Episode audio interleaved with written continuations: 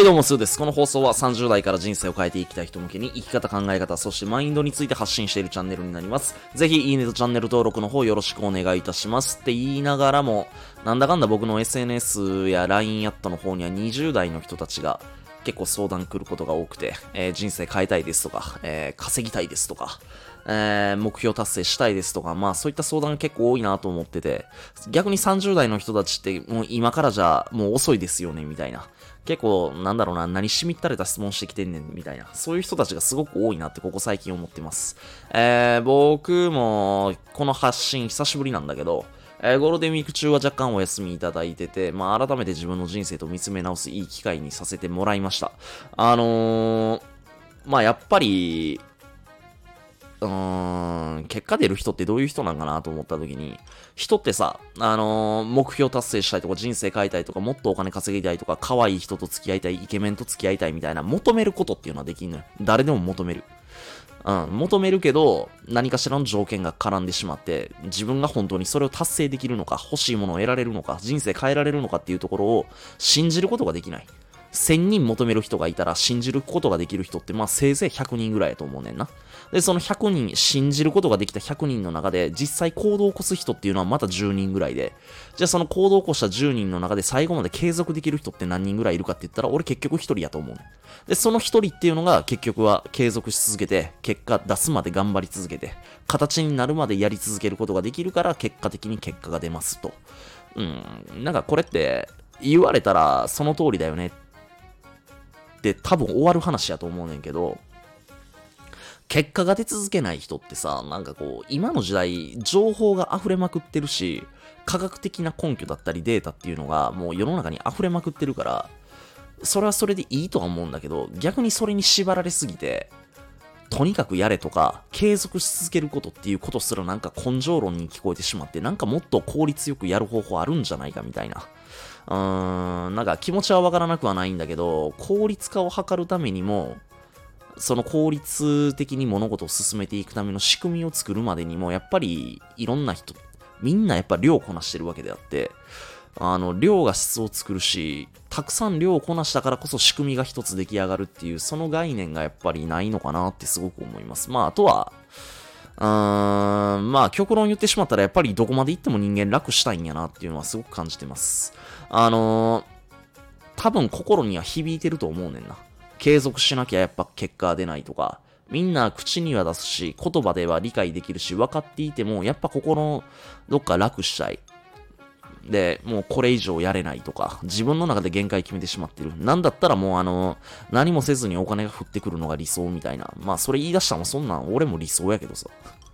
うん、けどそんな現実問題ありえないわけであって、楽してお金が儲かりますとか、たった3分で、えー、この作業をやり続けて人生が変わりますとか、アファメーションだったり、瞑想するだけでも人生が180度変わりますとか、でもそれはやり続けた人たちが、それを、それをきっかけに、また自分のやるべきことを行動し続けて形になって人生変わりましたって言えてる今があるだけの話であって、ただただイメージトレーニングしただけで全てを手に入れられるかって言ったらそういうわけじゃないよねって。あの、全然結果出てない人で楽して人生変えたい人からしたらすごく耳を塞ぎたくなるような話ばっかりしてると思うねんけどけど本当に人生変えてる人たちって普通の人たちが耳を塞ぎたくなるような話に耳傾けられる人やと思うねん俺は。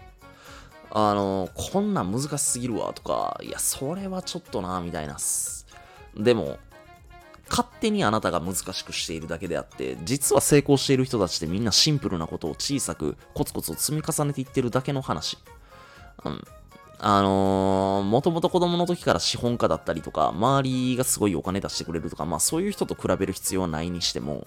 まあ成功者の中にもものすごい貧乏だった人っていうのはいっぱいいるわけであって、まあ俺自身も子供の時って、えー、片親育ちだし、まあ団地育ちで、ものすごく貧乏で、あのー、特になんか、周りに頭の賢い人がいたわけでもなく、優秀な経営者の人たち、起業家の人たちがいたわけでもない。俺自身もサラリーマン時代は普通に工場で作業してただけの人であって、まあそこから、あの、積み上げていって人生いろんな経験通して今があるっていうことが言えるわけなんで、まあ、人生変えられない人なんか俺ははっきり言っていないし、あの、30代で人生変えるのは遅いですかって言ってる時点で、まあ俺はもうやっぱ気持ち的に負けてるなって思うし、